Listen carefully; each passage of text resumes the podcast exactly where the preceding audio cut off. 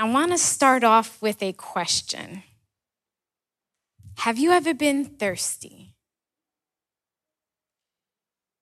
Have you ever experienced the feeling of being thirsty? For some of us, it occurs to us on a daily basis or even several times a day. But that feeling of being thirsty is not just a figment of our imagination. And water actually regulates our body's temperature through perspiration or, or sweating.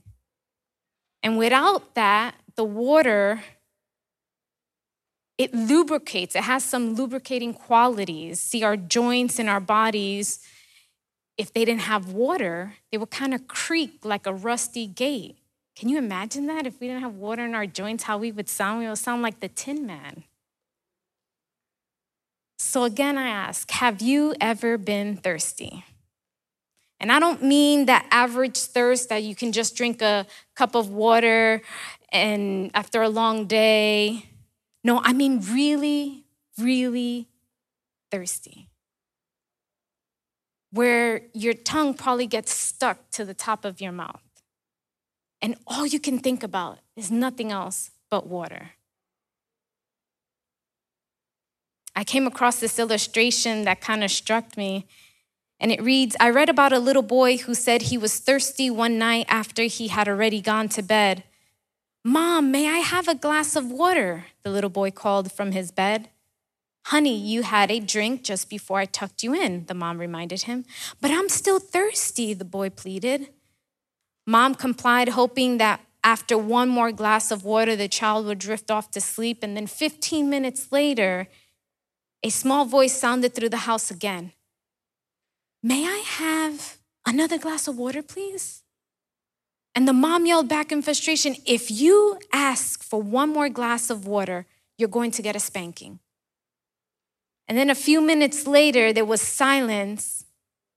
But then the boy called out, Mom, when you come and give me a spanking, will you bring me another glass of water?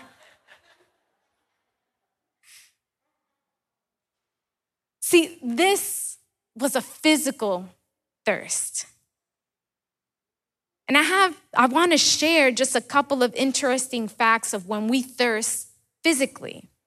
See, thirst in our body starts when we run low on water and our blood volume decreases, which changes our blood pressure.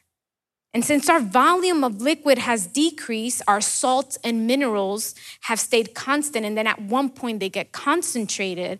And so our body needs a steady supply of fluids to transport our nutrients, to eliminate waste, and to lubricate and to cushion our joints. Thirst is something that we experience when a gland called the pituitary gland secretes two types of hormones into the body. One of those causes the reaction to the kidneys. So, and then the other one also causes a complicated activity. I'm not going to go into that into depth, but it causes the activity of the hypothalamus to send signals to our glands in our mouth to reduce secretion. Now, God has given us a sense of physical thirst to let us know when our bodies need water because water is essential to the human life. And when I was researching this, up to 60% of the human adult body is water. 60% of your body. Now, according to H.H. H. Mitchell in the Journal of Biological Chemistry, the brain and the heart are comprised of 73% of water. The lungs are 83%. Our skin is 64%. Our muscles and kidneys are 79%. And even our bones contain water at 31%. Now, if we were to go to the doctors or have um, research from them, they tell us that an adult male needs about three quarts of water a day in order to operate efficiently. A woman would be 2.3. And then, depending on our job title or what we do, if we have a strenuous work or if we're in a hot climate, some of us might need more water than others. Water even breaks down and softens the food that we eat. And one thing that I read that made me go, wow, was that our blood is 90% water. And that's what carries all the nutrients to the cells of our body. Now, physical thirst at one point, once we've thirst for so long, can actually be dangerous. It can be painful. And dehydration can cause difficulty. Now, if you've ever been really, really, really thirsty, then you'll be able to connect this. But today I want to talk about spiritual thirst. You're like, spiritual thirst? Yes. For the presence of God. Are we thirsty for his presence? See, there was this story of a young student who went to his spiritual teacher and asked the question Master, how can I truly find God? And the teacher asked the student to accompany him to the river which ran by the village and invited him to go into the water. And when they got to the middle of the stream, the teacher said, Please immerse yourself into the water. And so the student did as he was instructed.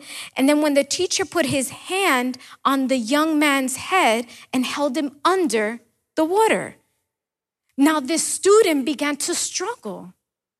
But the master held him there, he held him still. A moment passed and the student was thrashing and he was beating the water with his arms to try and get free. But the master still held his head under the water. Finally, this student was released and he shot up from the water and his lungs were just gasping for air. And the teacher waited for a few moments and then said, When you desire God, as truly as you desired the breath of air that you just took, then you shall find God. See, this thirst is something important for our spiritual lives. This presence of God. It gives us in the scripture various symbols or examples of this. When our dehydration draws us long to long for water, the same thing as a spiritual void will draw our spirits to search for God. Now, if we go to the book of Psalms, chapter 42, verses 1 and 2, the psalmist expressed it like this As the deer pants for the streams of water, so my soul pants for you, my God. My soul thirsts for God, the living God when I can go and meet with God. But and then if we go to the book, still in the book of Psalms, but we go to chapter 143, verse 6, it says, I spread my hands to you. I thirst for you like parched land. Here in Texas, we see that in the summer times, certain grounds dry up that they, beca- that they start cracking. That is what he was saying. I will spread my hands to you and I will thirst to you like that dry, droughted land. See, we must obtain that type of spiritual thirst for the presence of God. We must thirst and long for that presence. And so this morning, we will try to gain some insight into this spiritual thirst for the presence of God. And by that, we're going to be going, our main focus will be in John chapter 7, verse 37. And I'm going to be reading from the New International Version. And it reads On the last and greatest day of the festival, Jesus stood and said in a loud voice, Let anyone who is thirsty come to me and drink. Let me give you some context of what was going on at this moment. See, we all love to celebrate holidays. We all love it, right? Who doesn't like to celebrate? I mean, if you look at Thanksgiving, you got turkey, you got sweet potatoes, you got rice, you got mashed potatoes. And then we go into Christmas. For us, we eat lechon o pernil with rice and pigeon peas or arroz con gandules, but there's pasteles. If you're Guatemalan, there's tamales, there's caliente, right? So we like to enjoy these holidays. See, the Jewish people, they weren't any different. They loved to celebrate holidays. And actually, for them, they don't call them holidays, but they call them feasts. And the reason why they call them feasts is because they were extended periods of time. It wasn't just one day, like we have Christmas, it's one day or one evening. Theirs, they had it for seven days. Now, for the Jewish religious calendar, there are three specific feasts. The first one is the Feast of the Passover. The second one is known as the Feast of the Pentecost. And then the last one, or the third one, is known as the Feast of the Tabernacles. And if we were to go to the verse 2 of this chapter 7, we know that Jesus is speaking in the Feast of the Tabernacles. Now, during this week long celebration, Israel remembered the intervention of God during their wandering in the wilderness, as it tells us in the book of Exodus. And as part of this holiday, or as a part of this feast, the high priest will go to the pool of Siloam, take a golden pitcher, dip it into the pool, and then carry it back to the temple. He will pour a little bit out to signify that God supplied water for them when they were out in the desert. And then he will pour the rest of the water out into the altar of the sacrifice. And this was done to remember that God provided water for them in the desert. Now, on the very last day of the feast, it's called the Great Day. That's when the priests would recite the book of Psalms, chapter 118, where they tell us, Lord, save us. Lord, grant us success. While they would do seven circles around the altar. See, this, this day or these, this feast, they was happy. They were joyous. This was a holy day for the Jews. See, the Levites would blow their trumpets. There would be Jewish people jumping and dancing and shouting and singing. Their praises would fill the air. I would say that this feast of the tabernacles was like Christmas, Thanksgiving, 4th of July, all of our holidays in one. But I need you to understand this. See, it is very crucial for us to understand why Jesus spoke at this particular moment these particular words. See, we were, or they were at the climax of the great holiday that Jesus stood up in the crowd, and with a voice he shouted, Let anyone who is thirsty come to me and drink. In the middle of the feast, in the biggest day, the last day, he said those words. Church, Jesus realized that these people were drinking from the river of routine, of ritual. And that after this day, they were going to go back to the same things they were doing before. Their same old fears, their same old faults, the same failures, the same old frustrations, the same old decisions. And some might ask themselves, well, what was wrong with that crowd that day? It's what's wrong with many people today. They're drawing water from the wrong well. What well are you drawing water from? See, many times, too often, we try and quench our thirst with or at the wrong places at the wrong time. And we drink from the well that this water, that this world offers us, instead of drinking from the well of life that is found in Jesus. See, if we want to gain a spiritual thirst for the presence of God, then we have to listen to what this verse is telling us. If anyone is thirsty, let him come to me and drink. First off, in this first part, if anyone thirsts, to gain spiritual thirst for the presence of God, we must desire it. See, the key word here is anyone. And I thank God for that word, anyone, because what that tells me is, is that it wasn't only meant for the Jews that were specifically in that feast. It's for anyone that wants to have a relationship with God. He says, if anyone thirsts, that means anyone could come to God and have a relationship with Him. It didn't mean just the Jews. No, it meant anyone. If anyone wants the presence of God, he can obtain it. If anyone seeks God, he will find him. But we have to also notice that it is specifically directed or specifically addressed to only those who are thirsty.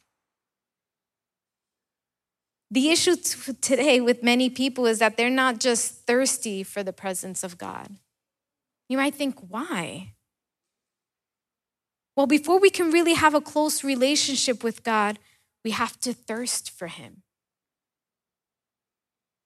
And it's just like I was reading before in the book of Psalms, chapter 42. It says, As the deer pants for streams of water, my soul pants for you, my God. My soul thirsts for God, for the living God. When can I go and meet God?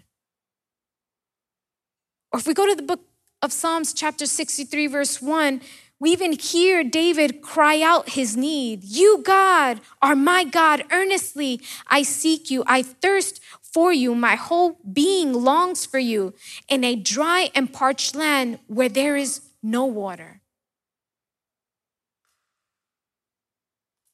Are we crying out to God the way David was? Or if we go to still in the book of Psalms, chapter 143, verse 6 from the New Living Translation, it says, I lift my hands to you in prayer. I thirst for you as parched land thirsts for rain. Is that how we're longing for God? Like that droughted land that is needing a couple of drops of water?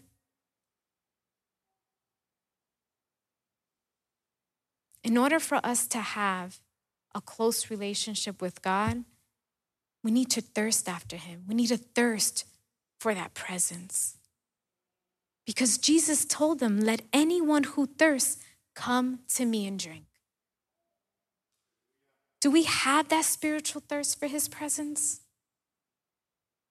If not, there where you are, just silently pray and ask Him to fill you with His presence fill you with that thirst for his presence. Jesus said in Matthew chapter 5 verse 6, "Blessed are those who hunger and thirst for righteousness, for they will be filled." Church this morning, you need to fill up your spiritual t- tank, your spiritual gas tank, and walk out of here as a brand new person. You want to come out of here invigorated, rejuvenated, reawakened, refreshed, restored. Even though it's raining outside, you're not going to care because what you came in here to get, you receive. Secondly, to gain a spiritual thirst, we must come to Jesus. See, once we become a person that is hungry for God, Jesus said, Let him come to me. If we want to experience the presence of God, we must come to Jesus. If we want to know the person of God in our hearts, we must come to Jesus. If we want to receive the power of God in our lives, we must come to Jesus. So today, I tell you that the Lord Jesus is the only true source, the only satisfaction we will ever find in this life. If I can call up one of the most wisest, richest man that ever lived up here, I would call Solomon. Why? So he can give us his testimony. See, Solomon, he tried drinking from this polluted, stagnant wells of the world. He tried to find satisfaction. He tried everything. And if we go to the book of Ecclesiastics, chapter 2, we're going to see a couple of verses from that chapter. But this is his diary, this is his journal. He poured out his heart here. The first two verses say, I said to myself, Come now, I will test you with pleasure to find out what is good. But that also proved to be meaningless. Laughter, I said, is madness, and what does pleasure accomplish? See, here Solomon became the playboy or the party boy. To him, it was all play and no work. And still, that didn't satisfy him. But and then if we go to verse three, we see that he tried something else. It says, I tried cheering myself with wine and embracing folly. My mind still guided me with wisdom. I wanted to see what was good to people or for people to do under the heavens during the few days of their lives. But what he found was that wine didn't work. And then, if we go down to verse 7 and 8, he tried something else. He says, I brought male and female slaves and had other slaves who were born in my house. I also owned more herds and flocks than anyone in Jerusalem before me. I amassed silver and gold for myself and the treasure of kings and providences. I acquired male and female singers and a harem as well, the delights of a man's heart. He even tried wealth. But he found out that, as the Bible tells us in the book of Proverbs, the eyes of man are never satisfied. And then, if we go down to verse 10, we see here that he even tried women. I denied myself nothing my eyes desired. I refused my heart no pleasure. My heart took delight in all my labor, and this was the reward for all my toil. See, Solomon became like the Hugh Hefner of that time. If we go into it, we see that this guy had an eye for the women. He had 700 wives, and besides the 700 wives, he had 300 concubines. But and then along with those 700 wives came 700 mother-in-laws. So we know that kind of didn't work off too good either. But finally, we see in verses 12 and 13 what he tried last. Then I turned my thoughts to consider wisdom and also madness and folly. What more can the king's successor do than what has already been done? I saw that wisdom is better than folly, just as light is better than darkness. He tried everything this world could have given him everything this world wanted to plant at his feet. But he found out more. Every time that he learned more, he knew less. And what he did know showed him that everything is fruitless and foolish without God. Now, if we go to the last chapter of the book Ecclesiastics, which is chapter 12, and we look at verse 13, he wrote these words Now all has been heard. Here is the conclusion of the matter. Fear God and keep his commandments, for this is the duty of all mankind. See, Solomon had finally found the true source and the secret of satisfaction God. a relationship with God. And some people think that the way to Jesus is being perfect or being holy. And they believe by just doing good service or sacrificing a little bit, or maybe even following the rules equals holiness or perfection. They think if they can only do enough for God or give enough, then God would be happy with them and give them the capacity or the comfort or the maybe the determination that they need. But church, that is exactly not it. See, the way to Jesus is not holiness. The way to holiness is Jesus. See, you see, the service and the sacrifice, they're important, but they are not the roots of a spirit filled life. They are just the fruits of the spirit filled life. The root of all of it is Jesus. Now, are we occupying ourselves with the fruit or are we trying to get to the root? See, if you would like to gain that spiritual thirst for his presence, you can only desire it, but you must also come to Jesus to obtain it. And with this, I'm going to start closing with my third and final point to gain a spiritual thirst for the presence of God, we must make a decision.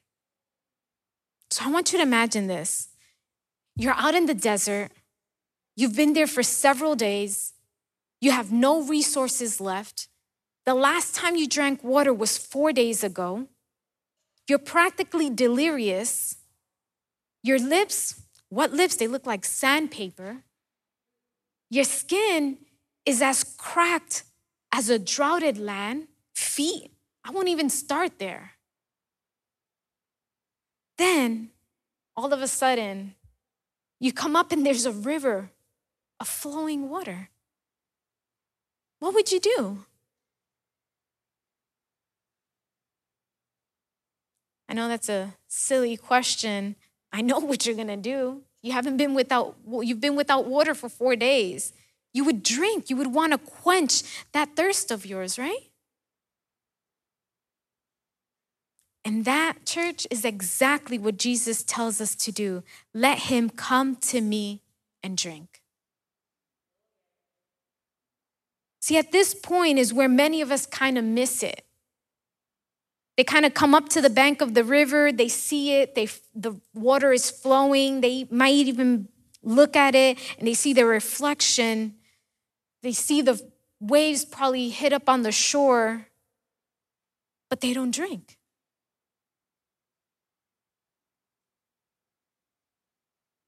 Something we need to understand is that God will always bring us to the trout,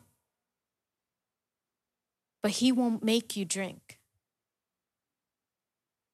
If you want to be filled, you make that decision to drink. You have to be the one to say, from this water I will drink. He's going to bring you to that water, but it's our decision, it's our choice to do it or not.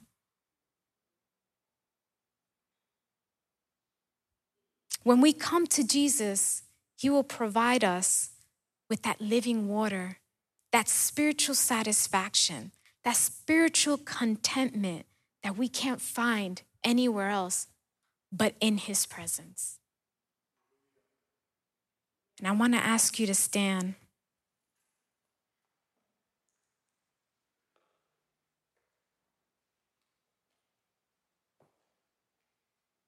If you're tired of living a life without a spiritual passion for His presence or an eagerness for Him, or if you're tired of just going through these motions of knowing deep down inside that you're spiritually dead or you're dying, the Lord invites you this morning to come to Him.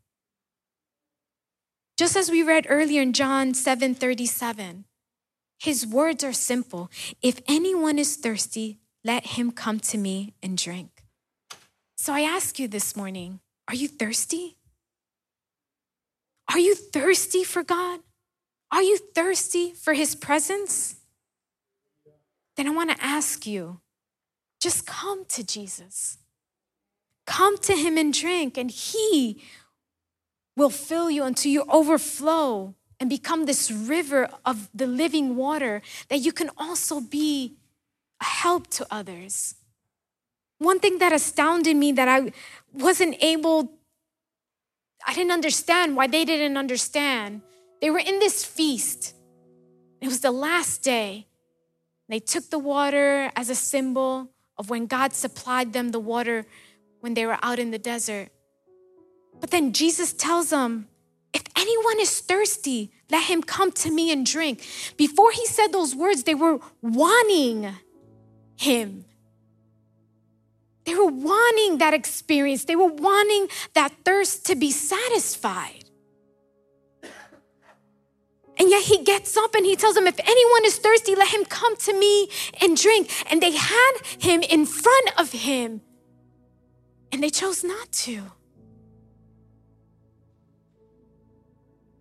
Are you like the people of Israel having him in front of you? And you're, you're yearning. You're like, Jesus, fill my thirst.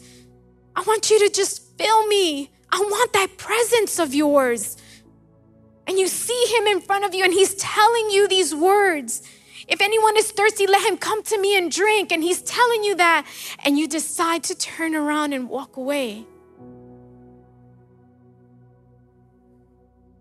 How are we looking for the presence of God? He tells us that He's gonna come and He's gonna take you to that trout, but it's up to us to make that decision. It is up to us to be like, Lord, I wanna drink from you.